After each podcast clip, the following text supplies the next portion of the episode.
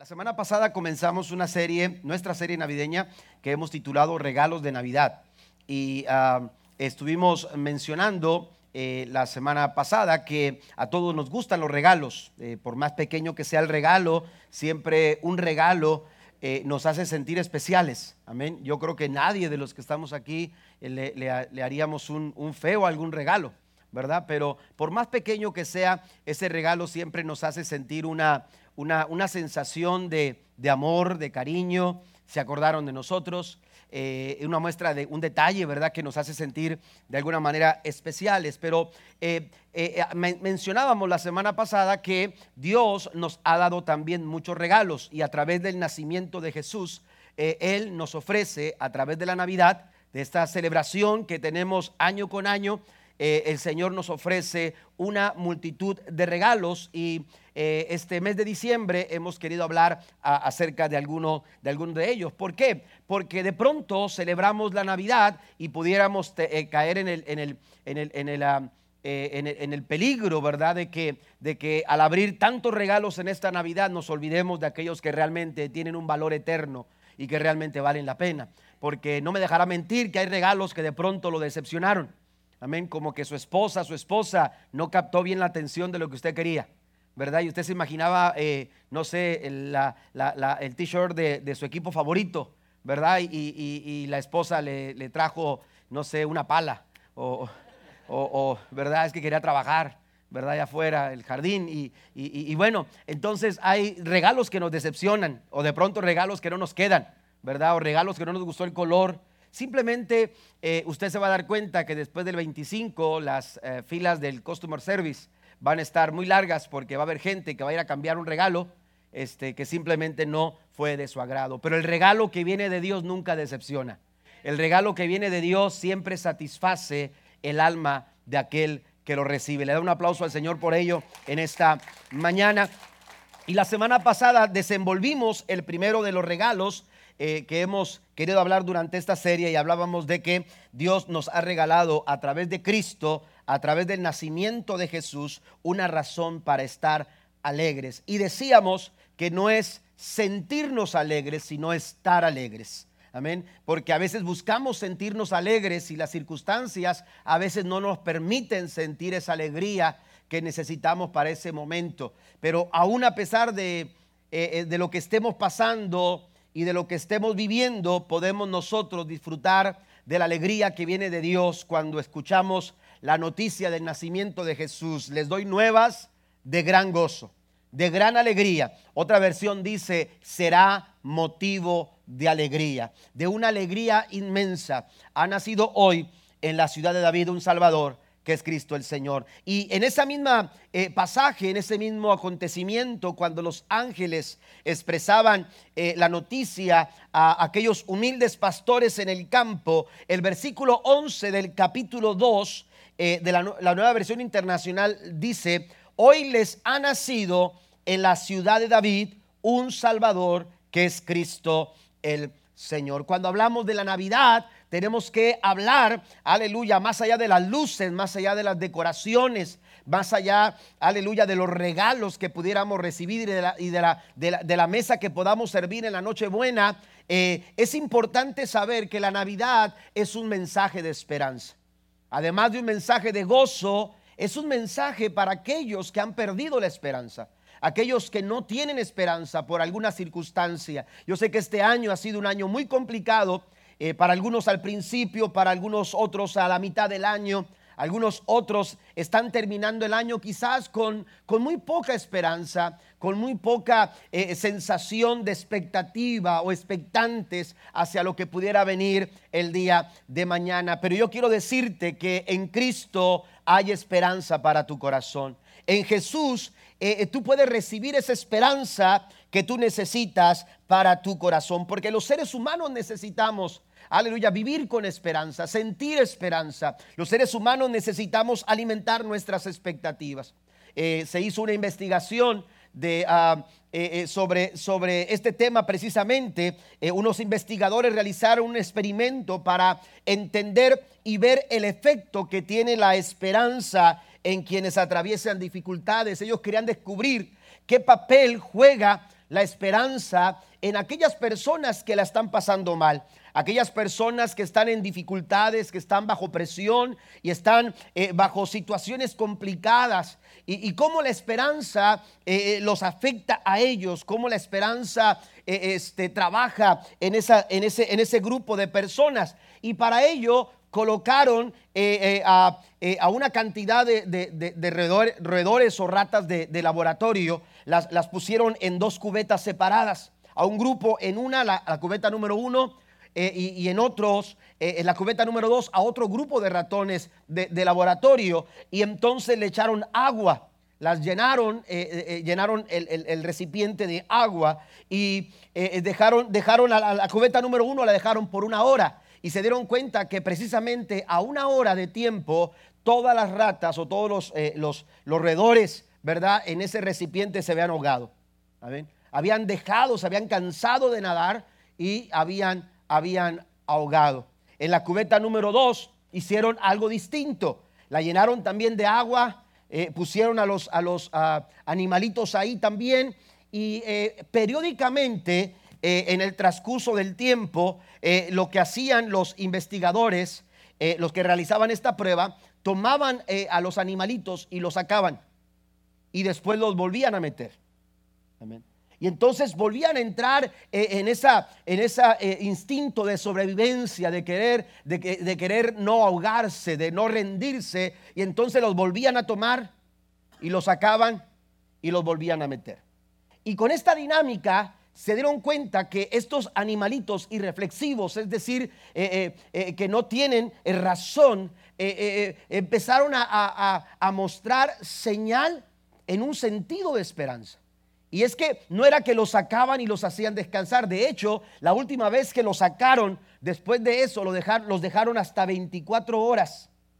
Y, ellos buscaban la forma de, sobre, de, mantenerse a flote, aún a pesar de que las horas avanzaban. Y descubrieron estos investigadores que de alguna manera estos animalitos tenían un sentido de esperanza tenían la esperanza de que si lograban mantenerse a flote, pronto vendrían a tomarlos y volver a sacarlos. Eso es lo que hace la esperanza en nuestras vidas.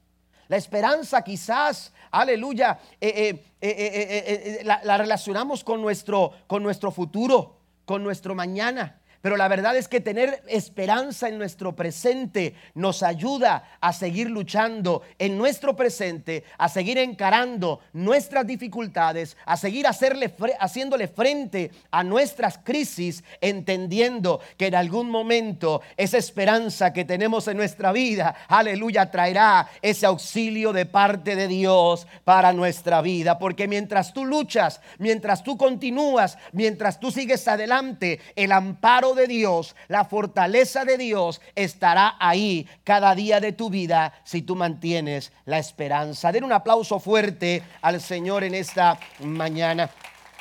La Navidad entonces es un mensaje de esperanza.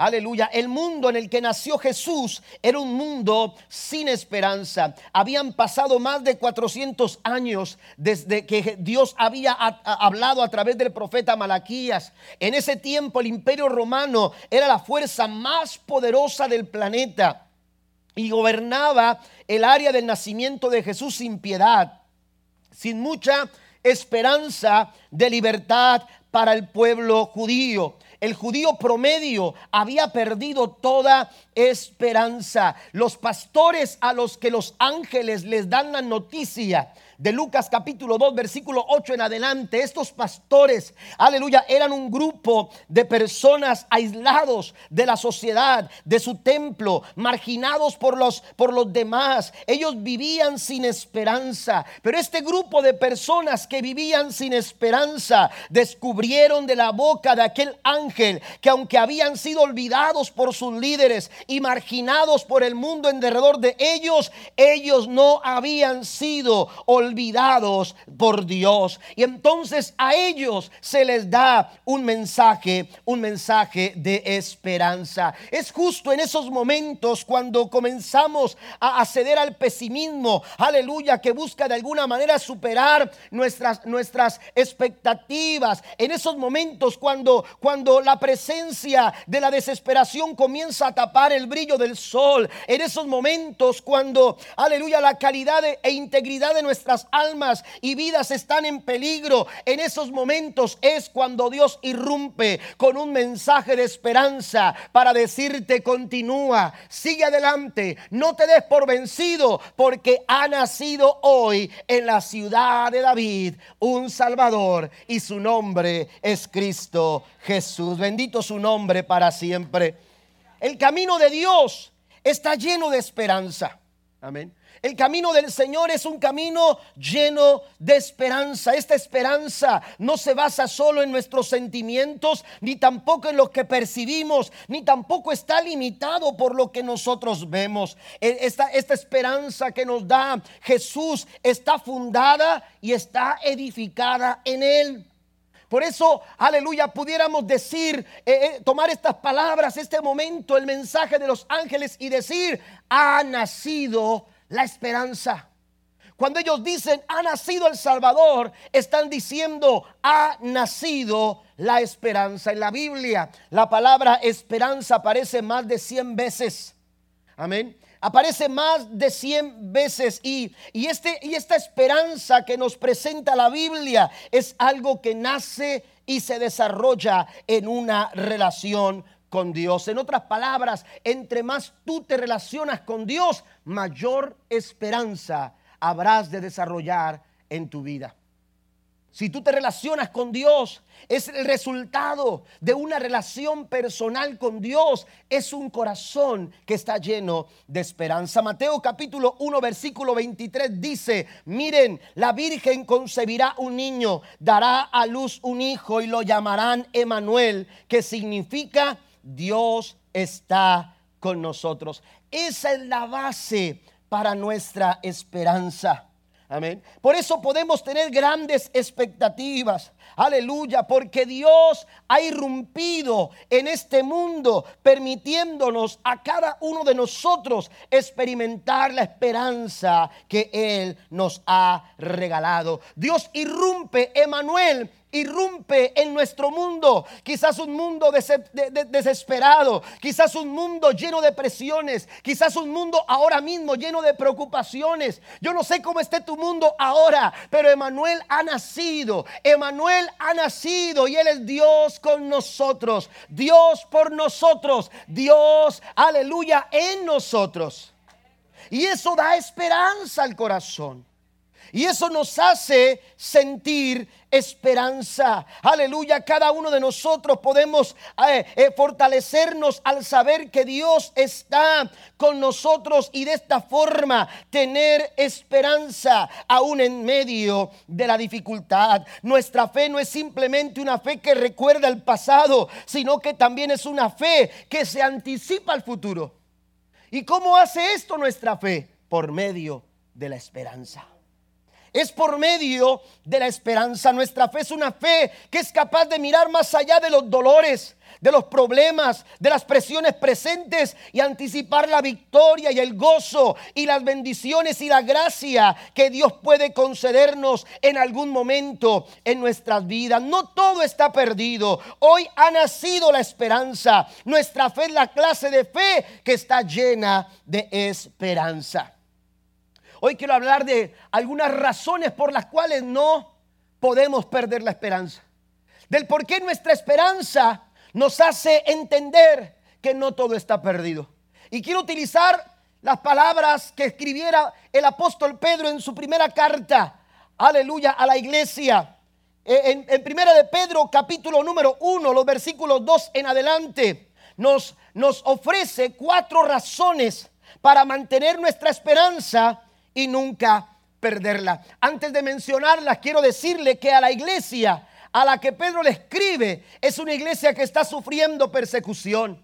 Es una iglesia que está siendo golpeada y acosada constantemente, aleluya, por un emperador de nombre Nerón, que era el César de Roma en ese tiempo. Durante ese tiempo los cristianos fueron acosados y constantemente perseguidos por simple deleite y placer del emperador. Sin embargo, y muy a pesar del sufrimiento, y muy a pesar de la pérdida, y muy a pesar del dolor que pudiera haber en la iglesia en ese tiempo, Pedro le da razones a la iglesia para no perder la esperanza. Hoy ha nacido un Salvador, el cual es Cristo el Señor. Todavía podemos mirar hacia adelante con esperanza. La primera razón que quiero mencionar es Dios es la fuente de toda esperanza. ¿Por qué podemos mantener nuestra esperanza? ¿Por qué podemos seguir adelante? Aleluya, con, con, esperanza, con expectativa. Porque nuestra esperanza se alimenta de la fuente que es Dios. Se alimenta de la fuente inagotable que es que es el Señor. La esperanza, nuestra esperanza se fortalece en la persona de Cristo. Por eso, aleluya, eh, eh, esto, esto vino a repercutir eh, en la actitud que había no solamente los pastores, sino en las personas en derredor a todo el acontecimiento del nacimiento de Jesús. ¿Por qué? Porque, aleluya, sintieron que su esperanza se fortaleció. Amén este grupo de pastores identificaron eh, eh, de primera mano lo que, lo que se les estaba diciendo, el Mesías prometido. El Mesías que han estado esperando ha nacido. Si ustedes van a Lucas capítulo 2 encontrarán a un hombre anciano de nombre Simeón.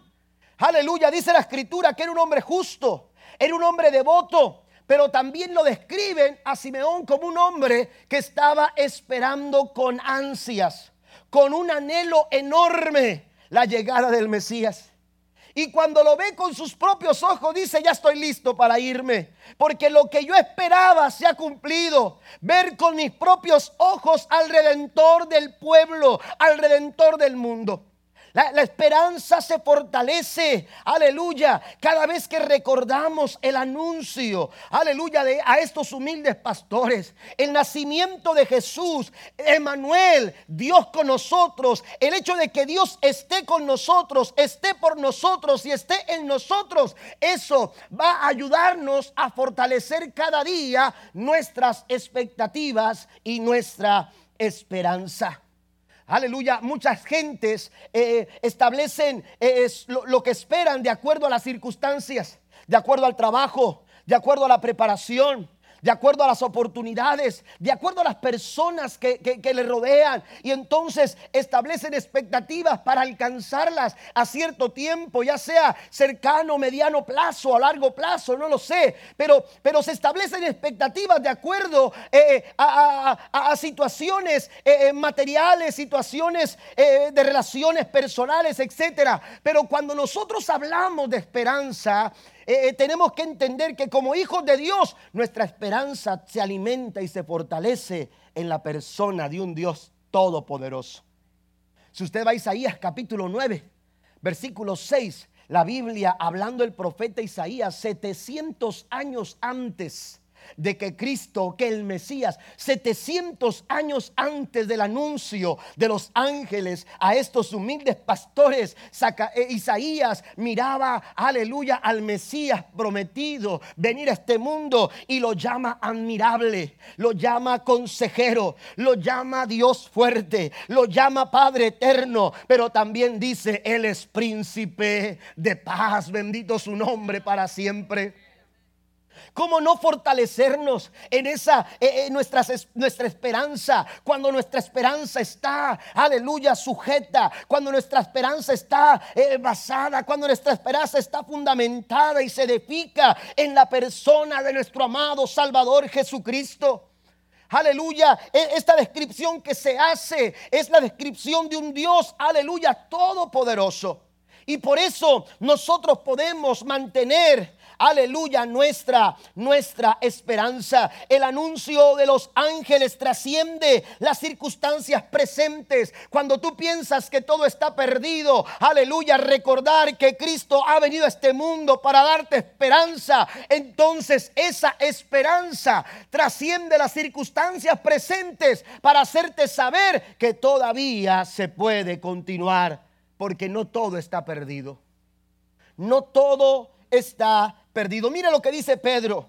Pedro dice en el versículo 2 del capítulo 1 de su primera carta, Dios Padre dice, los conocía y los eligió desde hace mucho tiempo y su espíritu los ha hecho santos como resultado. Ustedes lo obedecieron y fueron limpiados por la sangre de Jesucristo.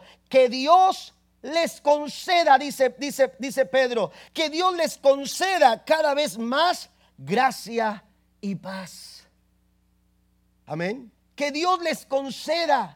Es Dios obrando, es Dios la fuente. Cuando la fuente de tu esperanza es el Señor, tu vida va a estar segura en Él. Por eso dice Pedro que Dios les conceda, porque si es Dios el que se encarga de ustedes, si el Dios es el que está con ustedes, si es Dios el que lo respalda, si el Dios es el que les da la cobertura que ustedes necesitan, si es Dios el que los abraza, si es Dios el que está de su lado, la fuente para una esperanza segura es el Dios eterno. Aleluya, que vive y reina por los siglos de los siglos. Den un aplauso a nuestro Dios. Ahora, el apóstol Pablo también menciona lo siguiente en su carta a los Romanos capítulo 15, verso 13. Dice, le pido a Dios, y note cómo dice aquí, fuente de esperanza. Pablo reconoce que Dios es la fuente para nuestra esperanza, que los llene de completa alegría y paz porque confían en Él. Dios es nuestra fuente para la esperanza. Y quiero mencionar cuatro herramientas que Dios ha dispuesto para que tú no pierdas la esperanza. Mire lo que dice aquí. Anótelas por favor. Dios nos expresa la esperanza a, través de una expresión de su compañía. Nos expresa su compañía. Amén. Cuando Dios, aleluya, eh, eh, eh, nos, ah, alimenta nuestra esperanza, Dios lo hace a través de su propia persona. Por eso hablábamos de Manuel, Dios con nosotros. Pero hay un ejemplo en la Biblia, en Hechos capítulo 27, verso 20 en adelante, dice, hablando el apóstol Pablo, cuando navegaban o estaban siendo azotados por una gran tormenta en el mar. Dice el verso 20, hasta que al final se perdió toda esperanza. Nadie había comido en mucho tiempo. Finalmente Pablo reunió a la tripulación y le dijo, señores, verso 22, anímense, ninguno de ustedes perderá la vida aunque el barco se hundirá. Eso es inevitable, el barco se va a hundir, pero ninguno de ustedes va a perder la vida, dice el verso 24. Y dijo Pablo, perdón, dice el verso 23, pues anoche un ángel del Dios al quien pertenezco y a quien sirvo estuvo a mi lado. Amén. En medio de ese problema, en medio de esa dificultad, Pablo experimentó una expresión de la compañía de Dios. Y entonces él dice, un ángel del Señor, aleluya, me visitó y estuvo a mi lado y dijo, Pablo, no temas, porque ciertamente será juzgado ante el César. Además, Dios en su bondad ha concedido protección a todos los que navegan contigo. Amén. Hay momentos difíciles en nuestras vidas, hay momentos en que las tormentas soplan sobre nuestra barca, pero cuando Dios está presente, tú tendrás esperanza. Cuando Dios está presente, tú tendrás esperanza. Romanos 15, 13 dice que Dios quien nos da seguridad, los llene de alegría, que les dé paz, que trae el confiar en Él y que por el Espíritu Santo los llene de esperanza. Número dos, además de que nos expresa su compañía, también nos conforta con su palabra. La palabra de Dios es una herramienta para nuestra esperanza. Usted siente desesperación, siente angustia, siente de alguna forma eh, eh, eh, se siente escaso de esperanza, vaya la palabra del Señor. Lea la Biblia. Escuche lo que Dios está hablando a su corazón. La Biblia nos dice en Romanos capítulo 15, versículo 4, la nueva versión internacional dice, de hecho, todo lo que se escribió en el pasado se escribió para enseñarnos a fin de que, alentados por las escrituras, perseveremos, dice, en mantener nuestra esperanza. ¿Para qué se escribieron las escrituras? Para que tengas esperanza. Y cada vez que vas a la palabra, tú vas a encontrar la esperanza que tú necesitas. En ese momento, para ese momento oportuno, tú vas a tener la palabra de parte del Señor que dará esperanza a tu corazón. Mire lo que decía el salmista en el Salmo 119, versículo 49 y 50. La traducción lenguaje actual dice, tus promesas me dan esperanza. No te olvides de ellas. Tus promesas me dan vida, me consuelan en mi dolor. Aleluya. La palabra del Señor es una herramienta que Dios ha dispuesto para nuestra esperanza. Número tres, nos ofrece su amor y su gracia. También su amor y su gracia, aleluya, son herramientas para fortalecer nuestra esperanza. Eh, eh, Dios es la fuente que da esperanza a través de su presencia, a través de su palabra, pero también, aleluya, a través de su amor y de su gracia. Eh, carta a los segunda carta a tesalonicenses capítulo 2, verso 16 al 17 dice que nuestro Señor Jesucristo mismo y Dios nuestro Padre, quien nos amó y por su gracia nos dio consuelo eterno y una esperanza maravillosa. ¿Se da cuenta? De una u otra manera, Dios es la fuente para fortalecer tu esperanza. Ya sea que Él esté a tu lado, haciéndote una, mostrándote una expresión, aleluya, de que Él está contigo, pero también a través de su palabra, pero también a través de su amor y de su gracia, el Señor te da esperanza. Y número cuatro, también Dios nos da esperanza a través de una respuesta a nuestra fe. Él responde a nuestra fe con esperanza. El apóstol Pablo escribe a los hebreos en el capítulo 11, verso 1, ahora bien, la fe es la garantía de lo que se espera.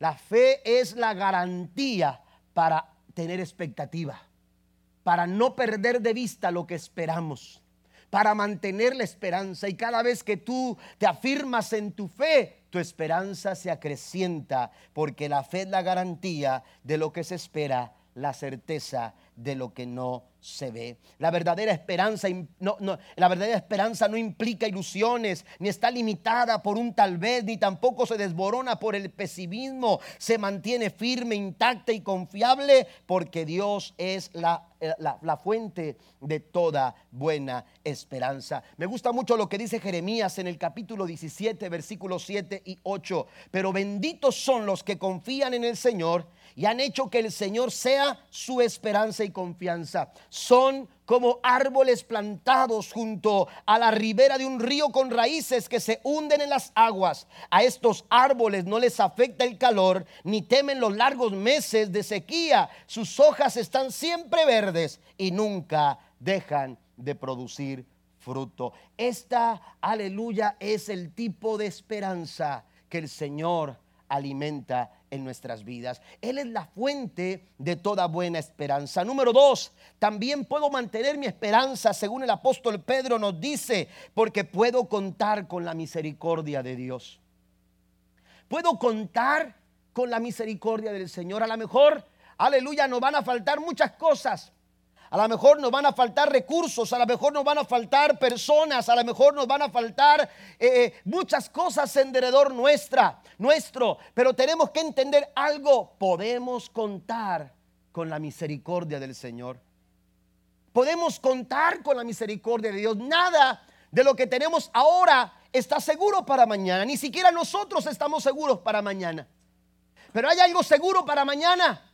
Dice el profeta Jeremías en el libro de lamentaciones, capítulo 3, verso 22, que por su misericordia, y verso 23, por su misericordia no hemos sido consumidos, porque nunca decayeron sus misericordias. Y entonces dice, las cuales son nuevas cada mañana, porque grande es su fidelidad. ¿No se goza por ello? Amén. Eh, eh, nosotros podemos estar seguros de que mañana el Señor, hermanos, podemos contar de parte de Dios con su misericordia. Su misericordia es nueva cada mañana. Y es precisamente por su misericordia, dice, dice Jeremías, que nosotros no hemos sido consumidos. Amén. ¿Lo merecíamos? Sí. Amén. Merecíamos recibir la paga por nuestras ofensas. La consecuencia de nuestras malas decisiones. El mundo al que llega Jesús era un mundo que estaba lleno de oscuridad, lleno de tinieblas, lleno de desesperación, lleno, aleluya, de tantas, de, de tantas situaciones complicadas. Pero la verdad es que era la consecuencia de sus malas decisiones. Amén. E, era, era lo que merecían. Sin embargo, cuando hablamos, hermanos, de la forma en que Dios actúa, Dios vino a este mundo no porque tú y yo lo mereciéramos. Jesús no vino a nacer a este mundo porque, porque había una humanidad que lo merecía. Jesús vino aquí a este mundo como un don inmerecido como algo que nosotros no merecíamos, algo que nosotros, aleluya, no podíamos alcanzar por nuestros propios esfuerzos, no merecíamos. Nuestras, nuestras acciones, hermanos, aleluya, merecían otras cosas, pero la misericordia de Dios no nos paga conforme a lo que merecemos. La misericordia de Dios nos da, aleluya, aún lo que no merecemos. Es un don inmerecido que viene del corazón amoroso de Dios por ti y por mí. Es por su misericordia que no hemos sido consumidos, dice el profeta Jeremías. Pedro lo menciona en el versículo 3 diciendo que toda la alabanza sea para Dios, el Padre de nuestro Señor Jesucristo. Dice, es por su gran misericordia.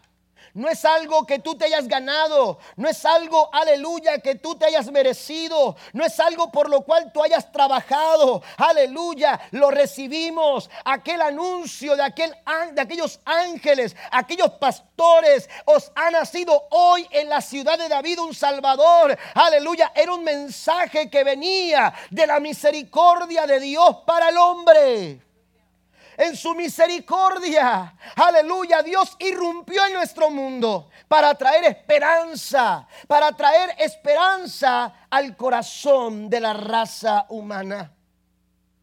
Por eso cuando hablamos de la Navidad, hablamos de esperanza.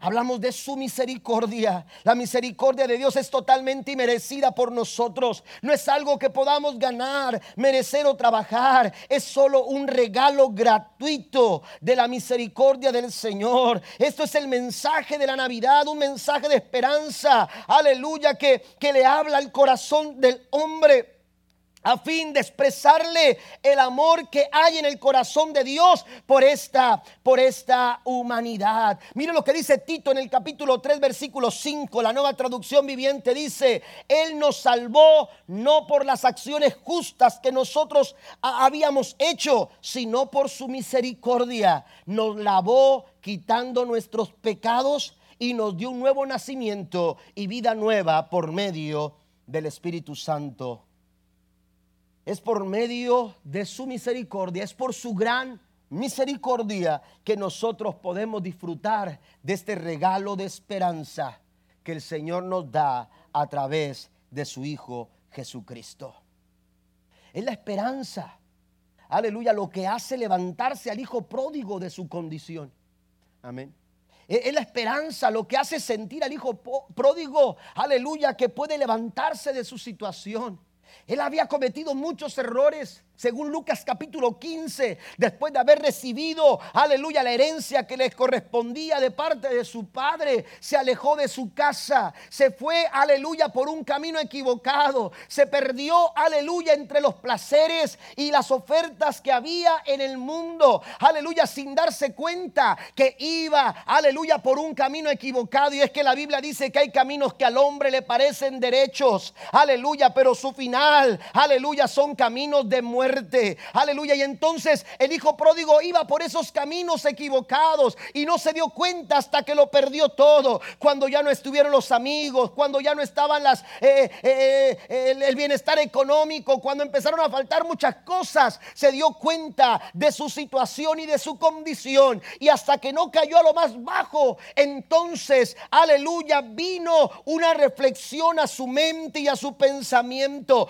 ¿Cuántos jornaleros en casa de mi padre están en una mejor situación que yo? ¿Qué estoy haciendo aquí? ¿Qué estoy haciendo en esta condición? Teniendo a mi padre allá, teniendo, aleluya, a un padre bueno que está en casa. Pero es en esa condición cuando él reflexiona. Yo no sé cuál sea la situación en tu vida ahora, pero lo que sí sé es que hay un padre amoroso, hay un padre bueno, hay un padre misericordioso que está con los brazos abiertos diciendo, no importa que hayas equivocado el camino, no importa que hayas caído a lo más bajo, no importa que ahora mismo hay un dolor enorme en tu corazón y, una, y un sufrimiento en tu alma, lo que importa es que ahora estoy aquí para traerte la esperanza, aleluya, de volver, de empezar de nuevo y seguir adelante.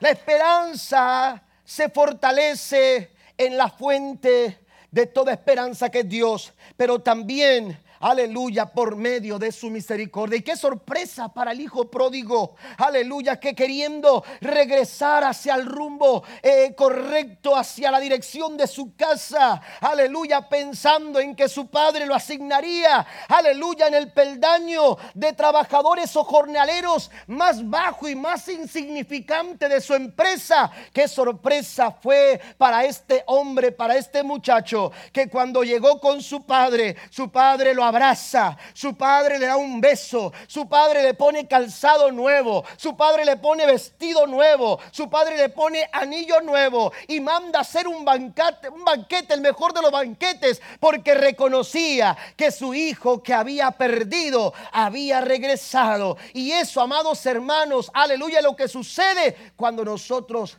experimentamos la misericordia de Dios. No es del que quiere ni del que puede, sino del que Dios tiene misericordia. Para restaurarnos espiritualmente es por la misericordia del Señor. No es por lo bueno que tú seas. Seguramente habrá situaciones en tu vida que, te harán sentir eh, eh, eh, el error, que, que de pronto hayas equivocado el camino, pero el Señor dice, por mi misericordia tú puedes regresar. Hay esperanza para retomar el camino. Si lo has equivocado, si has tomado el camino equivocado, hay esperanza. Aleluya por la misericordia de Dios, porque en Él hay perdón para tu alma. El Señor dice que si hemos fallado, si hemos pecado, abogado tenemos para con el Padre a Jesucristo, el que ha nacido, aleluya, detrás del mesón, en aquel establo, aleluya, aquel que había sido puesto en un pesebre. A través de él tenemos perdón porque la sangre de Jesucristo, su Hijo, nos limpia de todo pecado. ¿Cuántos alaban a Dios por ello? Es por su misericordia que, que, que, aleluya, en nuestra vida puede, puede caminar con expectativa. Ah, quizás no sea una situación eh, que tenga que ver con, con, un camino equivocado, pero, pero de pronto hay situaciones que te retan, que te desafían y tú dices, ¿cómo lo voy a lograr? ¿Cómo lo voy a poder? No estoy preparado, no soy capaz. De pronto tú dices, ¿y cómo voy a seguir adelante en la escuela? ¿Y cómo voy a seguir adelante con el trabajo? ¿Y cómo voy a enfrentar esta situación eh, eh, en mi casa, con mi familia? La Biblia dice que no es del que quiere ni del que puede. A lo mejor, aleluya, no tienes la capacidad, pero tienes al Dios que te puede capacitar por su misericordia. A lo mejor no tienes el recurso, pero Dios, aleluya, suplirá todo lo que te falte conforme a sus riquezas en gloria. Porque recuerda que tú puedes contar con la misericordia de Dios. Es por su misericordia. Pero también número tres, aleluya eh, eh, Pedro dice, mi futuro está asegurado en Dios. Yo no pierdo la esperanza. No pierdo la esperanza porque a pesar de lo que suceda en esta tierra, a pesar de lo que pase en este mundo, a pesar de mi tiempo presente, aleluya, mi vida está anclada en Cristo y por ello yo tengo esperanza.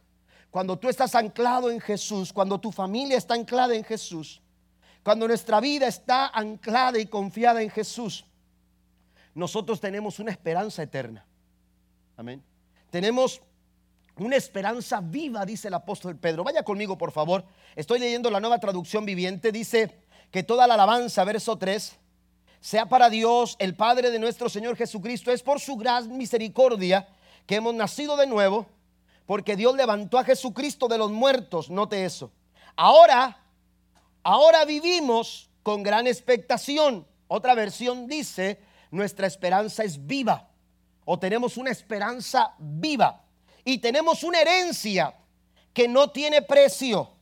Una herencia que está reservada en el cielo para ustedes.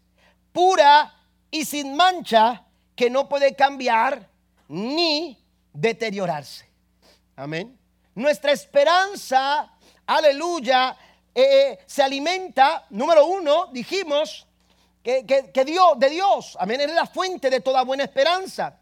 También nuestra esperanza la podemos mantener porque podemos contar con la misericordia de Dios cada día. Pero la tercera cosa que quiero mencionar es que nuestra esperanza se mantiene viva porque Dios la ha asegurado. Dios nos ha dado una, una, una garantía para nuestra esperanza. Dios es esa garantía. Amén. Dios ha asegurado nuestro futuro. Ese futuro que, de pronto es incierto. Ese futuro que de pronto te preocupa porque no sabes qué va a suceder mañana. No sabemos qué va a suceder en, en los siguientes minutos que vienen. Amén. No lo sabemos. Pero cuando tú estás anclado en Cristo, nosotros, nuestra vida, nuestro futuro está seguro en las manos del Señor.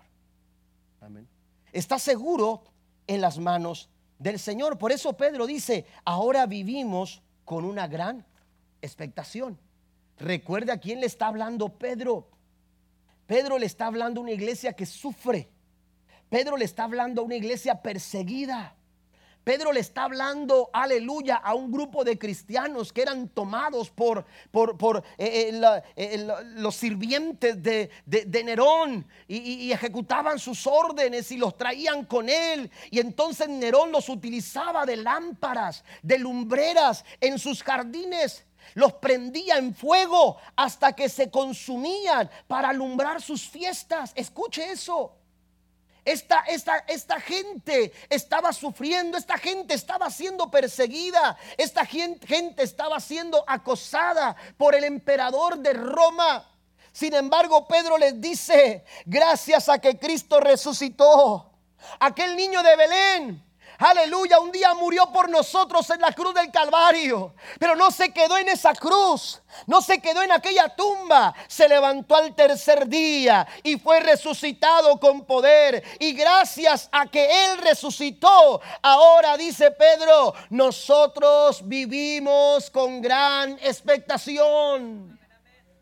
Nosotros vivimos con gran expectativa gracias a su, a, su, obra en la cruz. Por eso el mensaje oportuno de los a los pastores cuando les dice, os ha nacido hoy en la ciudad de David un Salvador que es Cristo el Señor. Él es el Mesías, el Redentor prometido.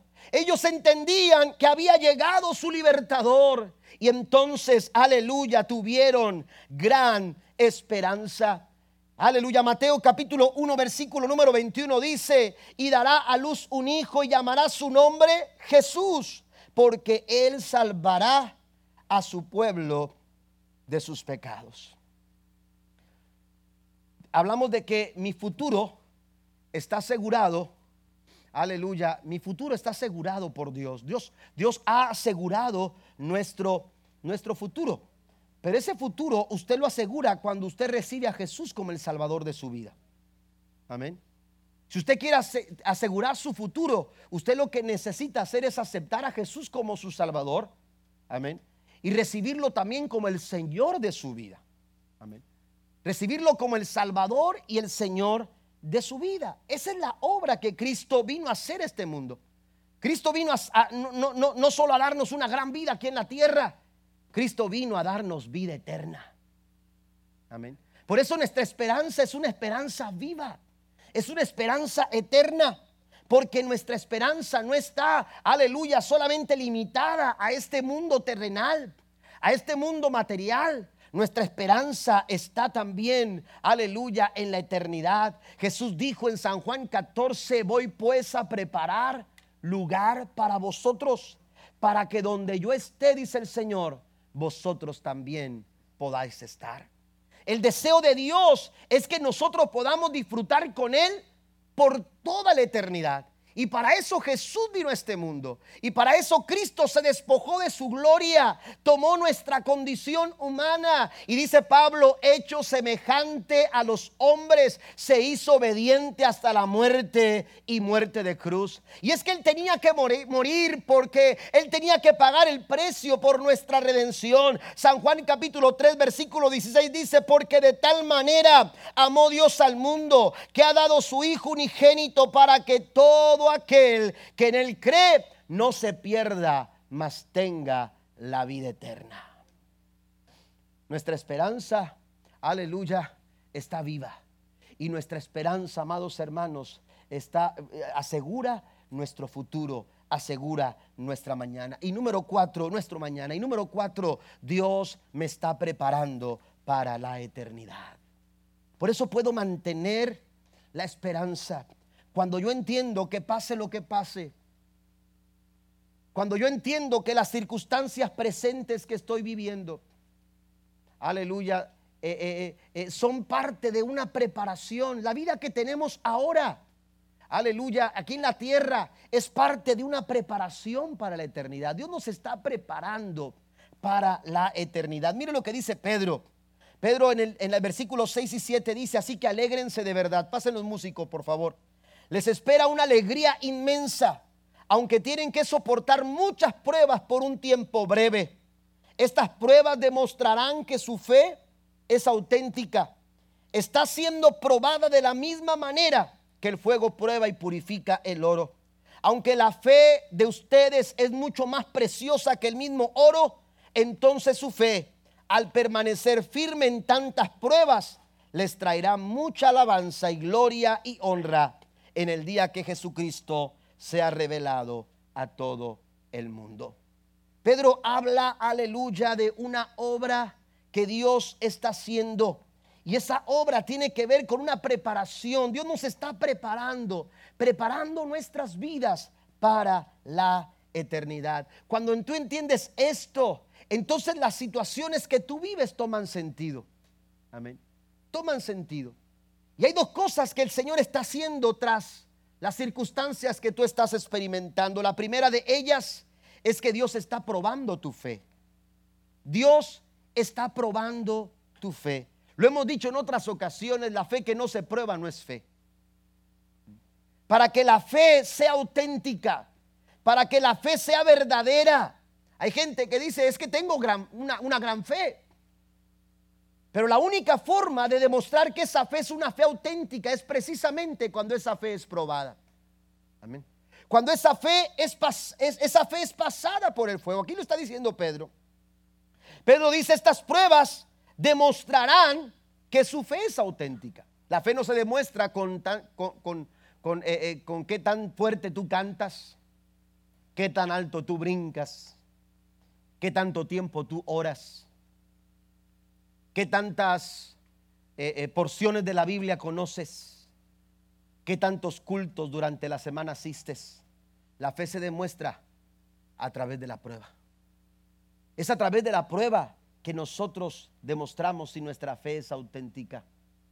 Y es la prueba lo que Dios utiliza para de alguna manera evidenciar lo que nosotros decimos llamar llamar fe. Una fe auténtica se demuestra a través de la prueba. Usted va a Deuteronomio capítulo 8, versículo 2, y se dará cuenta lo que dijo el Señor al pueblo de Israel. Recuerda cómo el Señor tu Dios te guió por el desierto durante 40 años, donde te humilló y te puso a prueba. Esos 40 años fueron un periodo de prueba para el pueblo de Israel.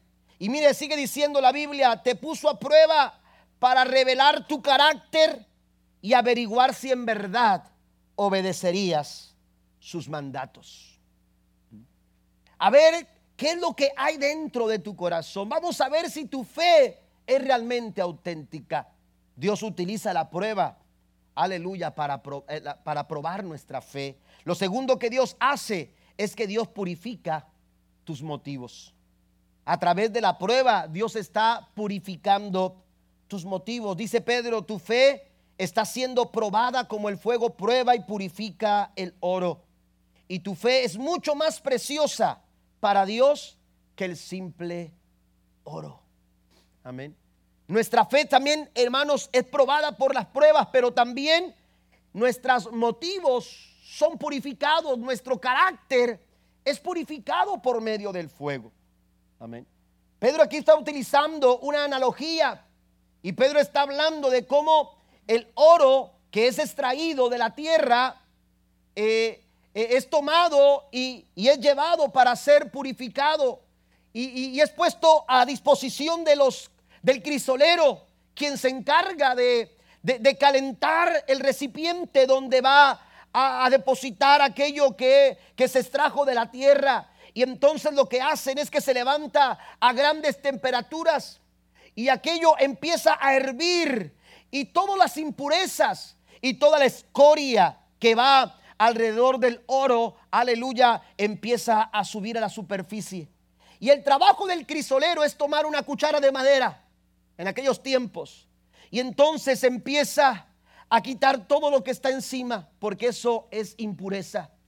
Y eso es escoria. Y empieza a quitar todo lo que está por encima, todo lo que está en la superficie, lo empieza a quitar. Y el crisolero se da cuenta que aquel oro ha sido purificado o aquella, aquel recipiente está lleno de oro puro. ¿Sabe cuándo?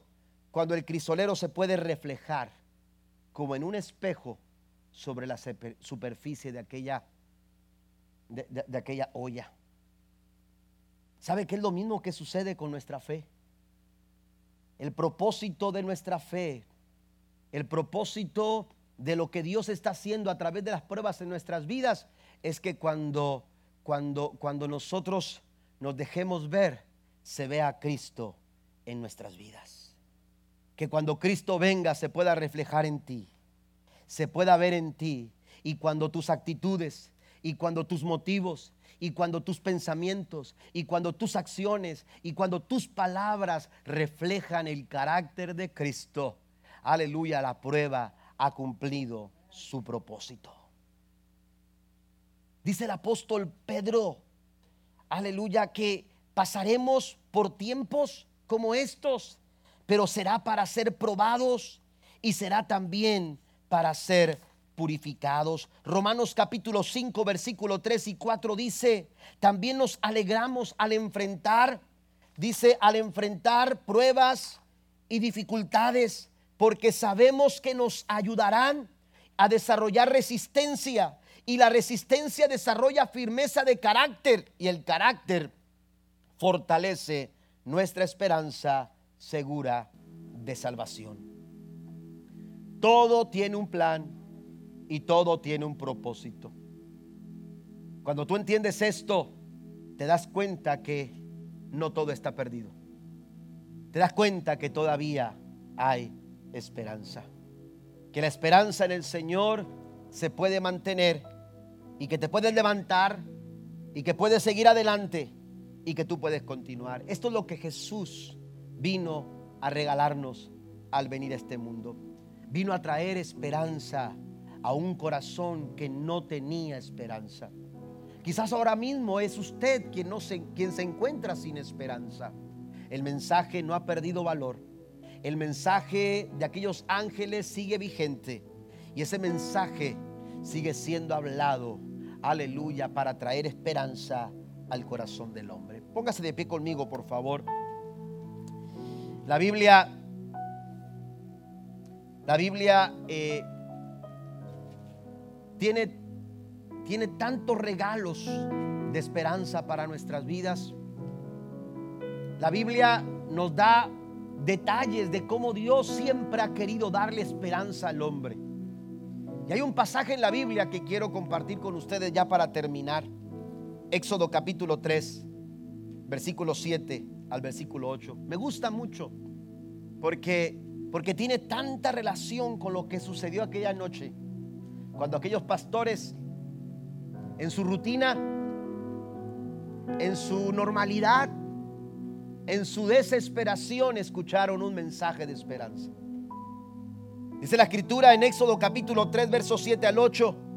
Luego el Señor le dijo, hablándole a Moisés, Dios le dijo estas palabras a Moisés, ciertamente he visto la opresión que sufre mi pueblo en Egipto. He oído sus gritos de angustia a causa de la crueldad de sus capataces. Estoy al tanto de sus sufrimientos, pero mire cómo dice el versículo 18. Por eso he descendido para rescatarlos. Por eso no se quedó en su trono de gloria. Por eso, aleluya, Dios mismo, Emanuel, se despojó de su gloria y vino a nacer, aleluya, como un bebé en aquella noche de Belén, porque él sabía que tú y yo necesitamos fortalecer nuestra esperanza. He descendido para rescatar.